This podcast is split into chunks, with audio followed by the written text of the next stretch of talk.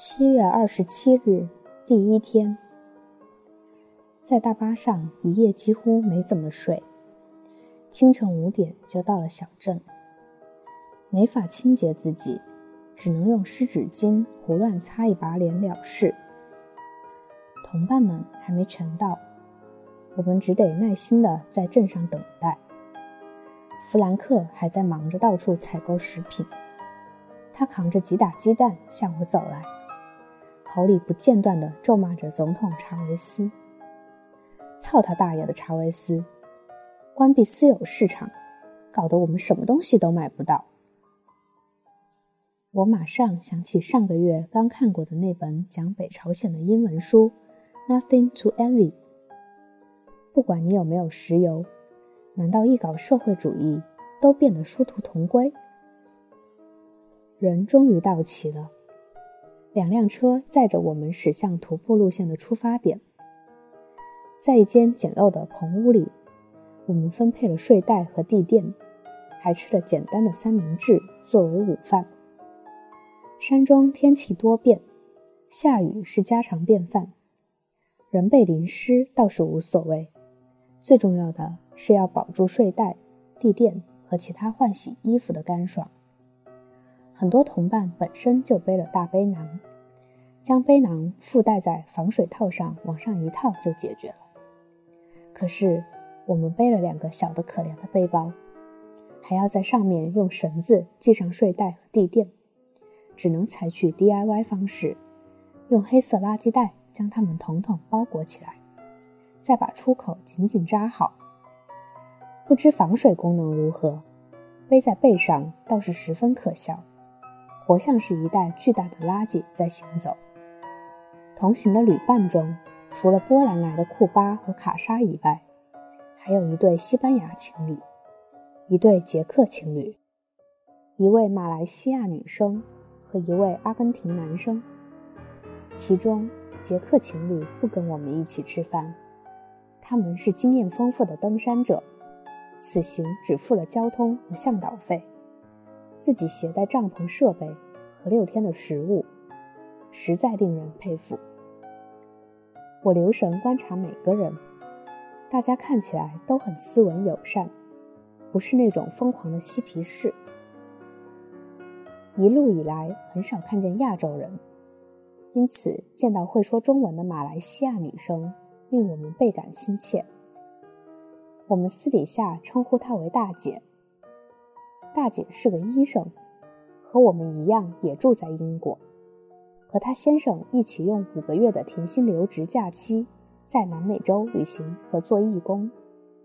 他们在厄瓜多尔做了三个月的义工，现在已经趋近假期的尾声。他先生觉得罗赖马六天徒步太长，不愿意来，他于是只好一个人出行。怎么会想到去厄瓜多尔做义工呢？我很好奇。大姐叹了一口气。其实我本来是想来委内瑞拉做义工的，可是这边没有机会，只好去了厄瓜多尔。我是医生嘛，对委内瑞拉现在的免费医疗制度很有兴趣。我知道很多人都讨厌查韦斯，可是。你不得不承认，他在这方面搞得真不错。今天天气很好，午饭后徒步四个半小时，便来到了今天的营地。远处的罗赖马山和旁边的库坎南山看着又近了一些。途中没有下雨，而且只是翻越几座小山丘而已，算不上辛苦。我本身就是非常喜欢走路的人，一边走路一边看风景，真是绝佳的享受。只是途中看到一位挑夫的墓碑，令我有点难过和不安。那是去年十二月的事，他走在这条路上时，忽然被闪电击中，当场身亡。卡莎听了这个，简直吓坏了，大家都笑说。一打雷闪电，就赶紧卧倒吧。虽然是开玩笑，可是气氛顿时变得怪怪的。向导和挑夫忙着扎营和准备晚饭的时候，我们去附近的河里洗了个澡，顺便把今天的脏 T 恤也洗了。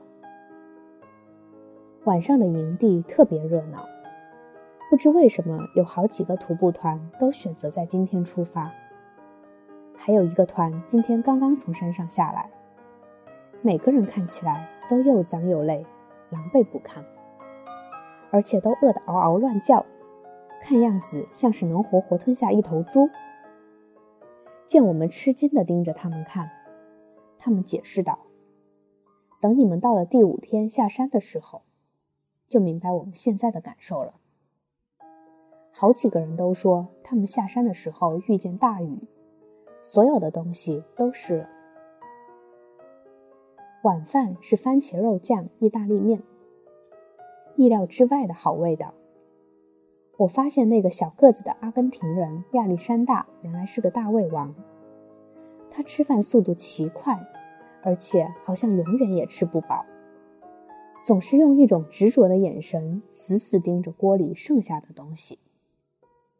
向导弗兰克不知在哪里喝了酒，醉醺醺地向大家发表了演说，主题还是“操他大爷的查韦斯”。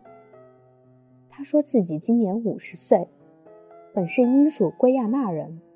二十多年前，因为不满意国家当时的社会主义制度，特地逃来当时还算是个不错的国家委内瑞拉，为此还进过监狱。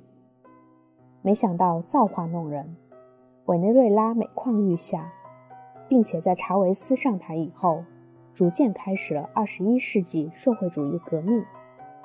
委内瑞拉也变成了社会主义，如今我都不知道该逃去哪里了。他哀怨地说。演说很快又从政治话题转为个人英雄史。我喜欢女人，我承认。弗兰克的感情经历相当丰富多彩，两段婚姻一共生了八个孩子，所以我得拼命赚钱养家。他呵呵笑着说。想到他五十岁的年纪还要做这么辛苦的体力活，我觉得有点不忍。可是正是因为他的拼命，三个成年孩子全都上了大学。一说到这个，他就非常骄傲。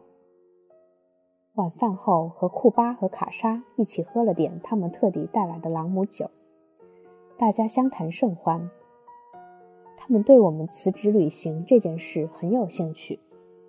直说毕业工作几年后也想效仿为之，可是令他们担心的是无法存到足够的积蓄用来旅行，这让我有点惊讶。他们都是学医的，这点钱应该不是问题吧？库巴解释说，尽管同属欧盟，东欧和西欧的收入差别是巨大的，但他又坚决地说。我们会想办法解决的，对这一点我完全没有疑问。他们两个一看就是那种前途无量的大好青年。我总觉得卡莎面熟，此刻忽然反应过来，他长得很像中国演员袁泉。我告诉了他们，库巴指着卡莎大笑：“原来你是中国人，我怎么都不知道。”说来也怪，他们一中一西，可是真的很像。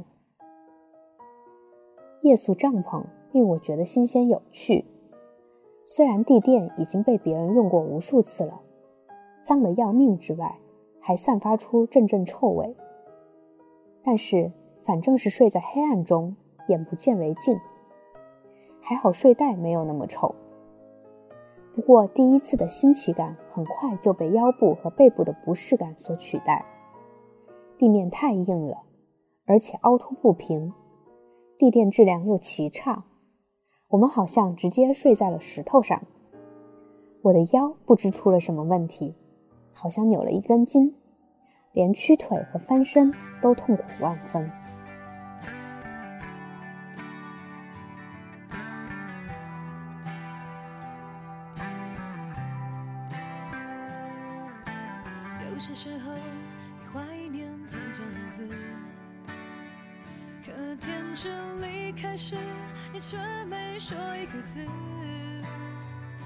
也只是挥一挥手，想扔掉废纸，说是人生必经的事，就和他几分，却又感觉怅然若失。